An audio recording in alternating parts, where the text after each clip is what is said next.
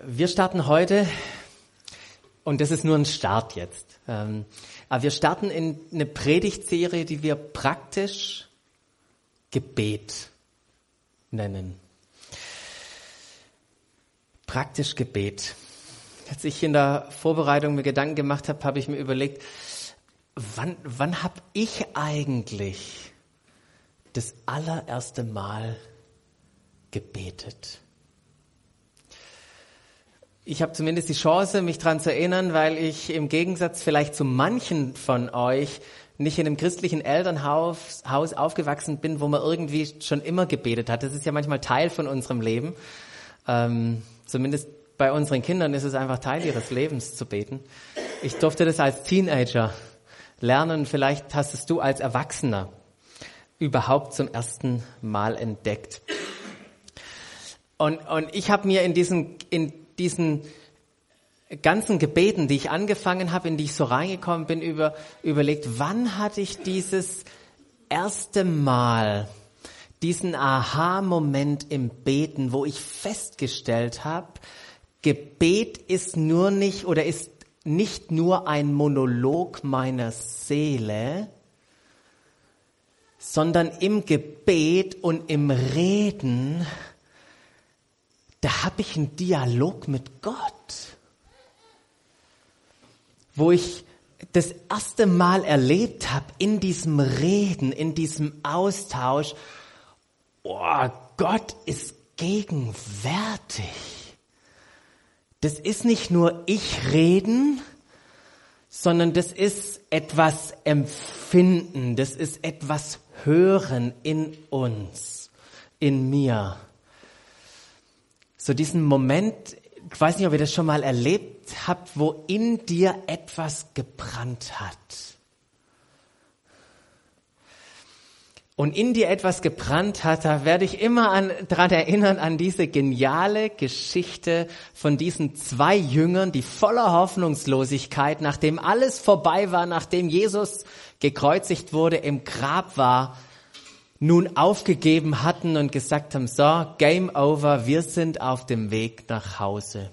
Und während sie auf diesem Weg nach Hause sind, gesellt sich plötzlich jemand neben sie und sagt, hey, ihr zwei, darf ich mit euch laufen?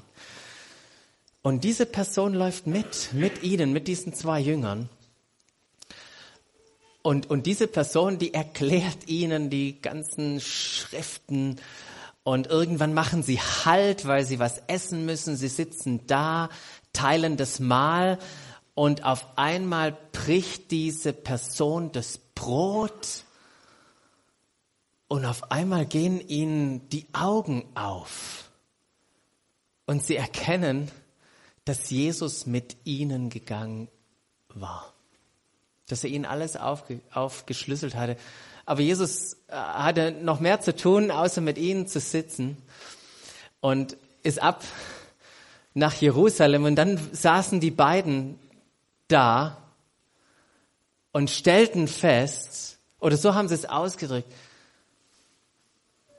wir haben ihn erkannt, wir haben ihn erkannt, als er das Brot brach, aber sag mal, brannte nicht unser Herz, als er zu uns gesprochen hat? Und ich wünsche dir, ich wünsche mir auch für dieses Jahr, dass wir diese Momente haben im Gebet, wo, wo er zu uns spricht und wir, wir dieses Empfinden haben, oh, brennt nicht gerade unser Herz durch all das, was er uns sagt? Wisst ihr, Gebet bedeutet es keine abschließende Definition. Ich hau das jetzt einfach mal so raus. Gebet bedeutet bewusste Gemeinschaft mit Gott zu haben. Und für diese Gemeinschaft bist du und ich geschaffen. Gott hat uns, ein, indem er uns gemacht hat, einen Geist gegeben und mit diesem Geist den Drang, mit Gott in Verbindung zu treten. Da ist, ist eine Dimension, die wir nicht sehen, aber die doch da ist, nach der wir uns sehnen mit diesem Austausch. Und Menschen tun ganz schön viele verrückte Sachen, um irgendwie mit Gott in Verbindung zu kommen. Aber wisst ihr was? Durch Jesus, das ist doch dieses geniale Vorrecht, das wir haben, dass wir durch Jesus mit Gott, dem Vater, sprechen können. Und dieses Sprechen, das ist manchmal auch umkämpft. Praktisch Gebet. Was, was ist Gebet für dich? Was ist es für dich? Welches Verständnis hast du von Gebet? Was ist das Drehbuch? Was sind die Überzeugungen, mit denen du ins Gebet gehst? Und wie sind die entstanden? Woher kommen, kommen die her? Was, was sind deine Grundüberzeugungen dabei? Und wie formt Gebet auch, auch deinen Glauben, deine Beziehung?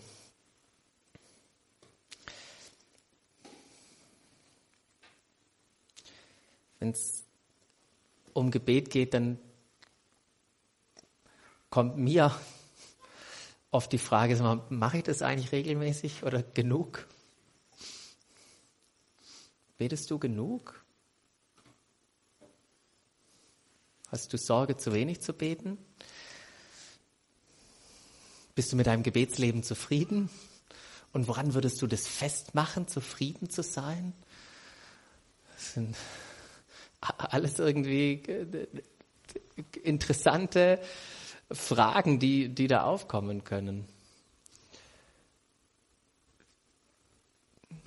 Ich erlebe viele, viele Menschen, die, und da bin ich selber mit eingeschlossen, die sagen, wow, bei mir gibt es echt noch Wachstumspotenzial. Ich, ich sehne mich eigentlich nach einem, nach einem anderen Gebetsleben. Ich sehe mich noch mehr bewusster Gemeinschaft mit Gott.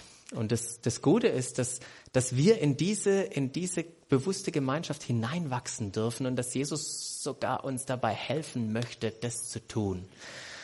Ähm, auch wenn, wenn wir an unser Gebet denken, das ist ja so viel, was da drin steckt. Gebet äh, ist, ist Lob und Dank. Das haben wir auch in unseren Lobpreisliedern vorher gesehen. Aber, aber dieses Reden mit Gott kann auch Zweifel sein und Anklage sein und sagen, sag mal, Gott, jetzt gehe ich da aufs Wasser, ich vertraue dir und äh, hallo, wo, wo bist denn du? Äh, Gebet kann, kann Fürbitte für andere sein, wo ich sage, ich, Jesus, ich bringe dir bewusst Menschen und Anliegen von anderen, die mir wichtig sind. Oder auch die eigenen Bitten. Das ist, ist so reich, dieses Gespräch mit Gott. Und, und wenn wir unser Gebet analysieren würden, wo würden wir uns da wiederfinden? Was ist Teil davon? Oder betest du gar nicht? Vielleicht, weil du denkst, warum überhaupt? Oder weil du schon getan hast und gemerkt hast, als, du als du gebetet hast, hat sich irgendwie nichts getan. Und das, wofür du gebetet hast, das ist überhaupt nicht eingetroffen. Und äh, du hast aufgegeben aufgrund der Erfahrung, die du gemacht hast. Das ist ja auch manchmal selten, äh, seltsam, oder? Da werden Gebete erhört, die irgendwie unwichtig erscheinen und manche Gebete, wo, wo Menschen beten wie nach einem Job, da dauert es irgendwie gefühlt, äh, oder nicht nur gefühlt, dauert es Monate, bis irgendwas passiert. Und in diesen Momenten fragt man sich ja, hey, wo ist, ist, ist da Gott drin? Manchmal ist es ja verwirrend, für Dinge zu beten oder im Gebet zu sein und, und die Dinge, für die wir beten, die passieren nicht. Ähm, hört Gott überhaupt? Ähm, manchmal sitzen wir auch, das erleben wir ja auch. Wir sitzen da mit unerhörten Gebeten. Wir haben für was vertraut, wir haben für was geglaubt, wir haben, wir haben irgendwie auch empfunden, das ist der Wille Gottes, für den wir beten. Und es ist nicht passiert.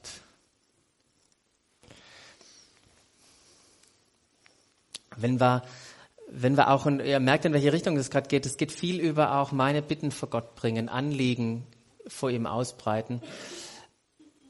Aber weil ich vorher schon so Gebet so weit gefasst hat, vielleicht geht es in unseren Gebeten auch gar nicht um unsere Anliegen. Oder zumindest nicht hauptsächlich. Vielleicht ist Gebet nicht unser Mechanismus und den, der Weg, den wir bestreiten, um Gott irgendwie dahin zu bewegen, wo wir ihn gerne haben möchten. Ähm, was ist, wenn Gebet mehr ist als ich brauche jetzt, wenn ich zum Lidl fahre, unbedingt den ersten Platz in der, in der ersten Reihe. Oder ich brauche den Auftrag jetzt, den für meine Firma. Oder für all die Studenten, hilf mir jetzt in der Prüfung, ähm, weil ich habe keine Ahnung. ähm, aber Gebet ist, Gebet ist so viel mehr und wir könnten das eigentliche Gebet verpassen, wenn wir so in auch nur einer beschränkten Sichtweise von Gebet da reingehen. Ähm, wir sind ja manchmal versucht zu fragen, wenn ich bete, was kommt dabei raus? Die andere Frage wäre vielleicht die bessere, zu sagen, was verpassen wir, wenn wir nicht beten? Was verpassen wir da drin? Das, das Gigantische finde ich, dass Jesus, der lädt uns ein, der lädt seine Jünger ein zum Gebet, der fordert sie sogar auf. Heißt es eine ganz tolle Stelle in, in Matthäus 7, 7, da heißt es, bitte und es wird euch gegeben, suchet und ihr werdet finden, klopfet an und es wird euch, euch aufgetan und, und äh, die, die, dieses, dieser Vers ist natürlich nicht im luftleeren Raum, sondern Jesus verknüpft ihn auch mit diesem Gottesbild, das wir haben. Was für einen Vater sehen wir, den wir bitten, den wir suchen, bei dem wir anklopfen? Oder auch eine interessante, ein interessanter Vers, da sagt er, bittet deshalb den Herrn der Ernte, dass er Arbeiter in sein Erntefeld schickt. Also bittet mich, ich bin übrigens der Herr der Ernte und ich bitte jetzt euch, damit ihr mich bittet. Warum tut Gott das?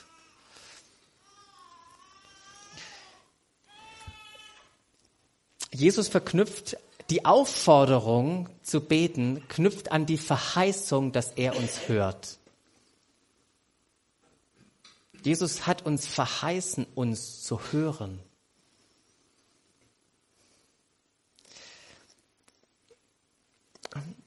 Gigantischer Vers, weiß, wahrscheinlich kommen wir da jetzt nicht mehr drauf, ähm, ganz am Ende, aber in, in Matthäus, äh, in Johannes 15,7, hab's nicht auf Folie, da heißt es, wenn ihr in mir bleibt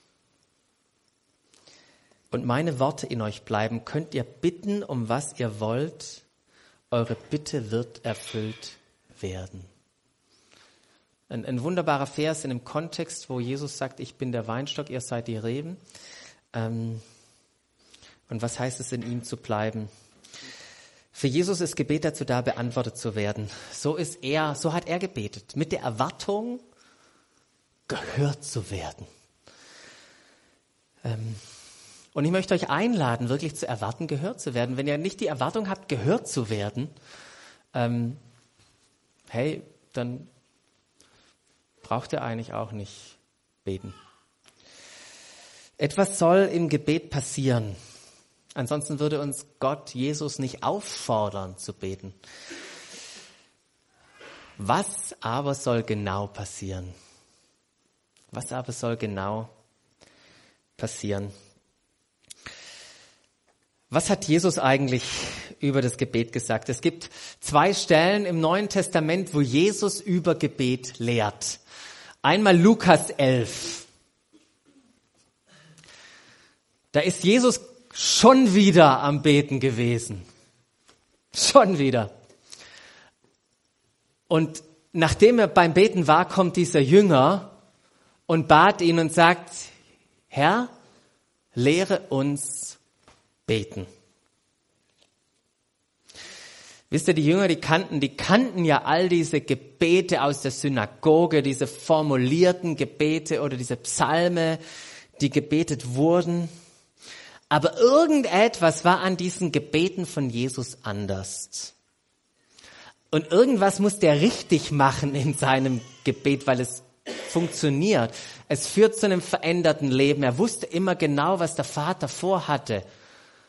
Aufgrund dessen, dass er mit ihm gesprochen und Zeit mit ihm verbracht hat. Lehre uns beten. Ich weiß nicht, ob du das schon mal jemand anders gefragt hast oder auch Jesus gefragt hast. Hast du schon mal getan? Jesus, ich habe echt, echt einen, einen Wunsch, beten zu lernen. Oder auf jemand anders mal zuzugehen und zu merken, hey, ich, du hast, bist irgendwie schon da weiter als ich. Könntest du mir ein paar Tipps geben? Könntest du mir das beibringen? Ich möchte euch einladen, das, das zu machen. und darüber zu sprechen, auch über dieses Gebet. Und Jesus wird konfrontiert mit dieser Frage, lehre uns beten. Und, und wisst ihr, was er nicht sagt? Er sagt nicht einfach nur, weißt was? Red doch einfach mit Jesus. Ich kann dir ja da auch nicht so viel weitergeben. Jesus ist hoch erfreut und sagt, wow, das fragt ihr mich? Ihr könntet mich so viele andere Sachen fragen. Das ist übrigens die einzige Sache, die Jesus, äh, die Jünger, die die Jünger Jesus gefragt haben, was er ihnen beibringen soll. Super, dass ihr die Frage stellt. Ich sag euch gern was drüber, weil wisst ihr was? Ich habe eine Menge darüber zu sagen über Gebet. Ich teile euch das gerne mit. Das, die zweite Stelle ist in, Ma, äh, in Matthäus 6, wo Jesus die Initiative ergreift und sagt, Jungs, und bei, bei euch und bei den anderen, die ihr ihr da seid gerade und mir zuhört, ich muss euch sagen, bei euch ist ein großes Defizit. Euer, ihr seid so verreligiöst in eurem Gebet und was ihr da tut, ich muss euch dringend mal helfen, die richtige Perspektive von Gebet zu bekommen. Und Jesus ergreift hier die Initiative.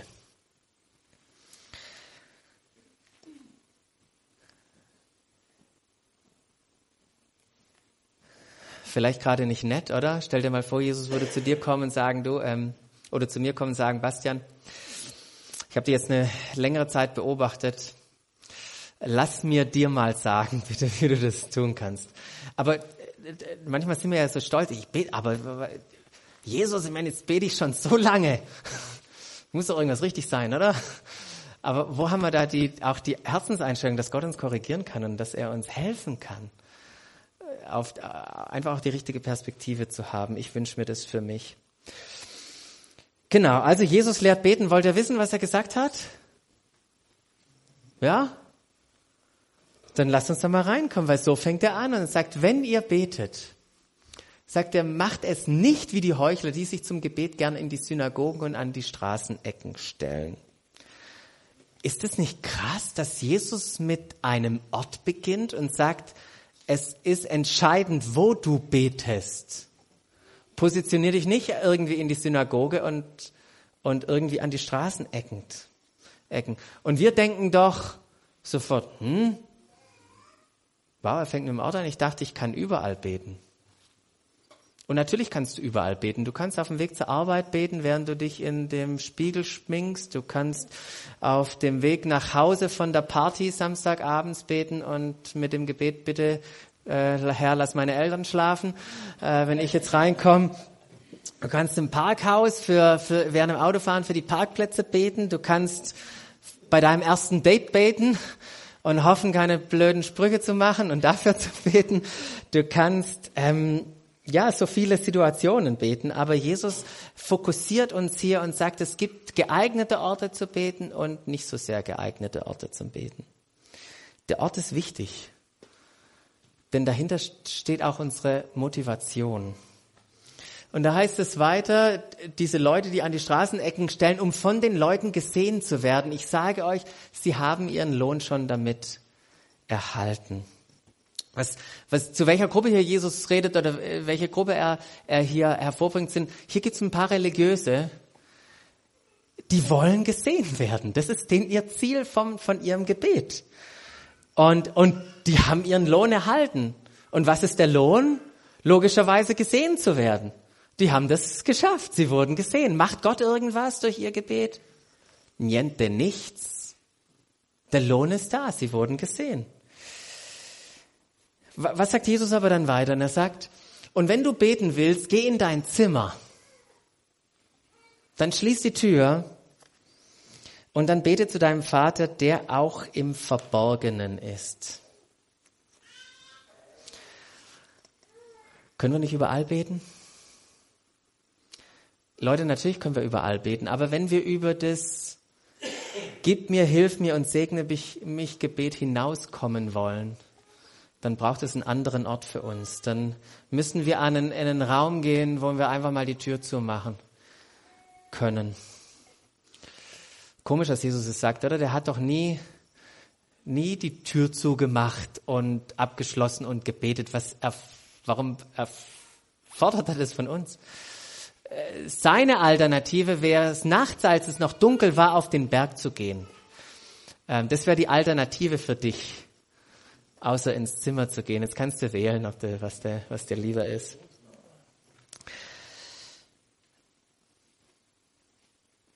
Aber in diesem Ort, an diesem Ort, in diesem bewussten Moment vor Gott, im Hier und Jetzt, das ist das, worauf uns, uns Jesus fokussiert. Es gibt diesen Moment vor Gott in, im Hier und Jetzt, den du nicht im Auto beim Schminken hast und so weiter.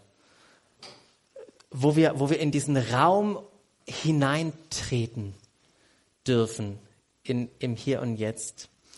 Und ich, ich muss euch sagen, ich habe so oft diesen Augenblick schon oder diese Augenblicke im Hier und Jetzt verpasst. Sei es mit Gott, sei es in meiner Beziehung zu meiner Frau und zu meinen Kindern. Ich bin nicht besonders gut im Hier und Jetzt. Aber das sind diese Momente, die Beziehungen ausmachen. Diese Momente im Hier und Jetzt. Wisst ihr, Gott wartet auf uns im Verborgenen, im Hier und Jetzt. Ich finde es interessant, es hat man auch letztens, wo er sich vorstellt, wo er sagt, mein Name ist Ich bin. Ich bin im Hier und Jetzt. Gott ist immer ganz da. Die Frage ist, wo sind wir? Wo bist du? Weißt du, ich bin nicht so oft im innerlich im Hier und Jetzt anzutreffen. Ich bin entweder noch gerade in der Vergangenheit und muss gerade noch überlegen, wie das alles war, oder bin schon eigentlich weiter in der Zukunft bei all den Dingen, die ich irgendwie noch machen muss, die mir irgendwie noch wichtig sind, die mir gerade einfallen. Aber wir sind eingeladen, Gott im Hier und Jetzt wahrzunehmen. Konzentrier dich auf Gott. Fokussier dich auf ihn. Warum? Weil da was für uns, uns drin liegt. Nämlich, dass dein Vater, der ins Verborgene sieht, der dich, der dir im Zimmer begegnet, der dir gegenwärtig ist dort, der wird dich belohnen. Und diese Belohnung ist nicht, er gibt mir jetzt, was ich bitte. Das geht weit über das hinaus. Es ist, es ist an einen Punkt zu kommen, wo wir, wo wir, wo wir etwas über Gott entdecken. Ähm, diesen Moment zu erleben, der unser, unser, unser Leben auf den Kopf stellt. Im Verborgenen zu merken, wenn uns die Augen aufgehen in diesen Momenten, wo wir dann erleben, dass Gott immer konstant gegenwärtig ist. Das ist die Belohnung, die wir, die wir erleben. In, diesen, in, in diesem Raum, wo wir uns aufmachen, im Hier und Jetzt ihm zu begegnen, zu spüren, dass er nicht nur in diesem Moment, sondern immer gegenwärtig ist. Versteht ihr, worum es mir geht? Und wir brauchen diese Momente, weil sie die Beziehung prägen, die wir haben. Auch in den Momenten, wo wir nicht ganz, wo wir nicht bewusst mit Gott sprechen. Weiß nicht, vielleicht habt ihr das auch erlebt als, als äh, Leute, die verheiratet seid. Ähm, wir haben, sind ja nach, nach unserer Hochzeit nach Südafrika und da hatten wir richtig schön viel Zeit miteinander, weil wir nicht irgendwo eingespannt waren in irgendwelchen verantwortlichen in Verantwortlichkeiten und haben da so viel Zeit miteinander verbracht und wir sind dann eines Tages haben wir entschieden, mit dem Auto nach Kapstadt zu fahren. Das sind so 1500 Kilometer von da, wo wir gewohnt haben. Und wenn ich diese ganze Fahrt reflektiert oder als ich gefahren bin, stundenlang habe ich gemerkt, sag mal, wir sprechen ja gar nichts miteinander. Ist alles mit uns klar? Und wir haben, ich habe erlebt, dass es ein, ein Bewusstsein gibt von Gegenwart. Ich gemerkt habe, wow, die Lissy ist gegenwärtig. Ich bin bei ihr gegenwärtig, ohne dass wir miteinander gesprochen haben. Aber wir hatten Momente, in denen wir uns gespürt haben, so dass wir wussten, egal auch was wir sonst tun, auch wenn wir gerade nicht reden,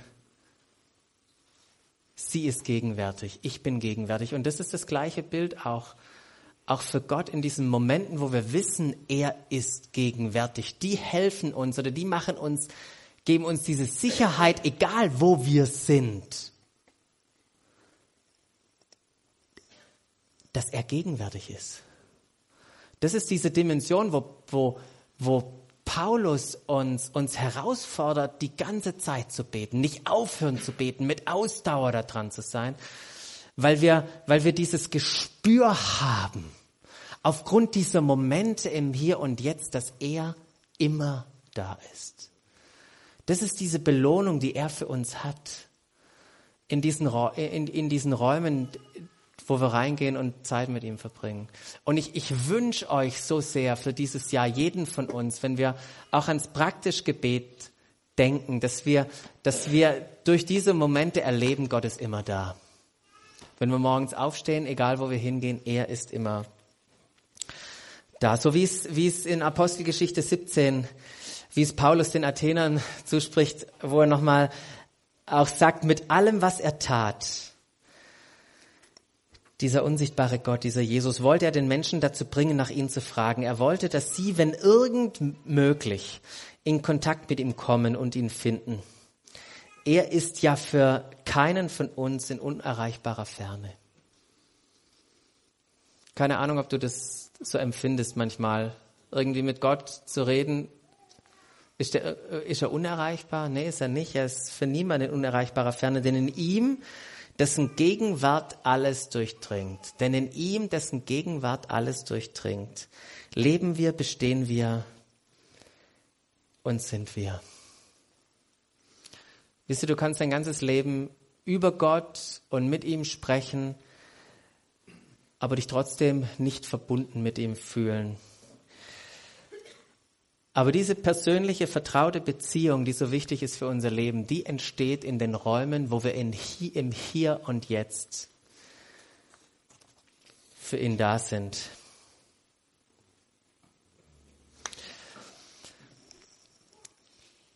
Darf ich euch einladen, das nicht heute Nachmittag nur auszuprobieren, sondern einfach mal jetzt auszuprobieren? Wo wir einfach jetzt in Stille, in Stille wie diese Person, hier auf diesem Bild, geh mal schön zur, zum Flyer,